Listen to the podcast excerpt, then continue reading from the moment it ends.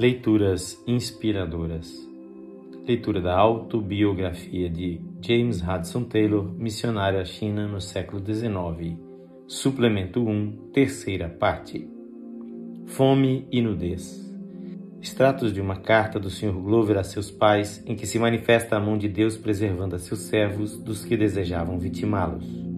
17 de agosto de 1900. É devido somente à infinita misericórdia de Deus que tornais a ver mais uma vez minha letra.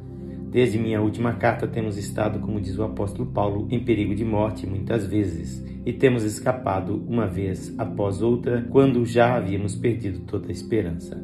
Começarei com a data de 6 de junho. Por causa de uma prolongada seca, se organizou uma procissão pagã para que chovesse, e esta procissão atacou nossa casa pouco depois da meia-noite, mas sem outras consequências senão revelar o espírito revoltoso que os animava. Porém, serviu-me de aviso para que levasse minha querida Flora, a esposa do missionário, a algum sítio onde pudesse estar mais ao abrigo e em sossego que aqui em Luhan. Depois de encomendarmos o assunto a Deus, determinamos sair imediatamente para Shifu em duas liteiras de mulas. As notícias de Pao Fu eram de que as coisas ali ainda eram piores e que os caminhos estavam em poder dos Boxers. Voltamos, pois, a Luan, na esperança de tomar o caminho a Ronan, que, segundo se dizia, oferecia mais segurança. A dez milhas de Chunté, nos apedrejaram e capturaram, e nos vimos entregues à morte, e como nos livramos não o sei, senão por uma intervenção invisível de Deus em nosso favor. Consegui enviar uma nota ao Sr. Grift em Chunté por um de nossos arrieiros pedindo-lhe que se empenhasse com o mandarim para que nos mandasse uma escolta. Recebi resposta de que a cidade estava amotinada e que ele e os seus saíam em fuga naquele mesmo dia. Não ouvimos mais falar a respeito deles e supusemos que tivessem morrido. Voltamos novamente a Luhan no dia 3 de julho. Fui a Yamen, a residência oficial do mandarim, para sabermos se era verdadeira a notícia de que a rainha mandara uma ordem secreta aos mandarins no sentido de negar qualquer proteção aos estrangeiros. O mandarim recusou-se a ver-me, porém um delegado seu me afirmou que não havia nada disso e que tudo eram mexericos das pessoas. Outra vez saímos de Luhan em liteiras de mulas. No caminho se nos deparou uma porção numerosa de homens armados de lanças ou de algum outro instrumento que achassem à mão. A certo sinal caíram sobre as nossas liteiras e quais feras tomaram toda a nossa equipagem. Imediatamente apanhei pela mão o menino Hadley, enquanto Flora, com esperança, desapareceram literalmente entre uma massa de seres ferozes. Não cria que fosse possível saírem vivas de suas mãos. Com grande surpresa e satisfação da minha parte, foi que as vi sair, as duas, Flora, muito pálida e com o cabelo todo em desalinho, porém calma e sem haver recebido dano pessoal. A senhorita Gates também escapou milagrosamente em meio de um ruído infernal, se levou a efeito o roubo de nossos bens e então nos deixaram. Damos graças a Deus por nos haver Ele preservado a vida e empreendemos o caminho para Calpin, porque voltar a Luan seria certamente encontrar a morte. Logo, porém, vieram outros homens sobre nós e, com uma violência sem igual, começaram a arrancar-nos a roupa que tínhamos no corpo, rasgando-a quando não lhes era fácil arrancá-la.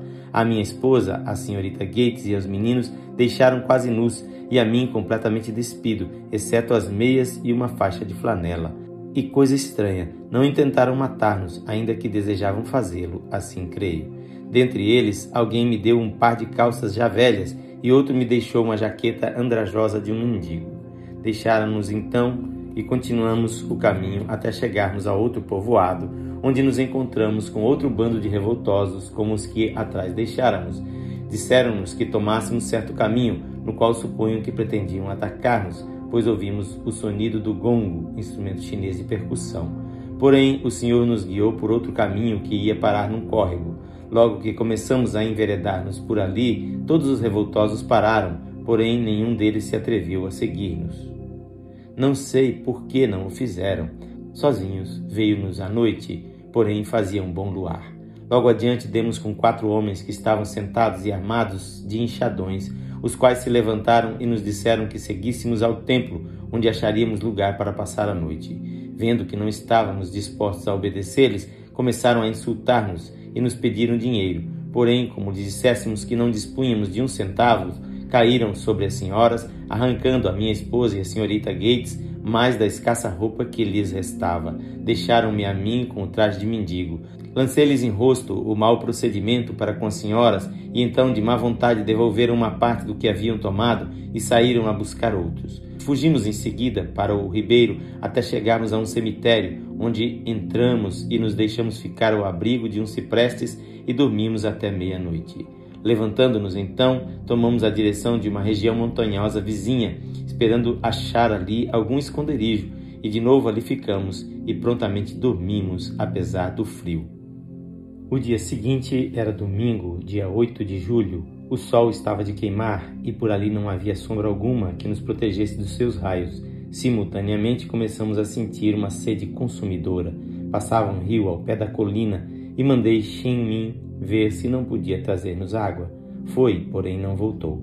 Entretanto, Flora estava a ponto de desmaiar e o mesmo se passava com a senhorita Gates de sorte que a necessidade nos forçou a sair de nosso esconderijo em busca de água, ainda que fôssemos encontrados pelos revoltosos. Chegamos finalmente ao rio, turvado do lodo que descia em seu leito. Não obstante, aquela água escura era para nós qual fonte mais doce e mais pura. Na leitura de amanhã teremos a quarta parte deste suplemento. Quem faz esta leitura é seu amigo, Pastor Edson Grando. Que o Senhor Jesus abençoe abundantemente a sua vida.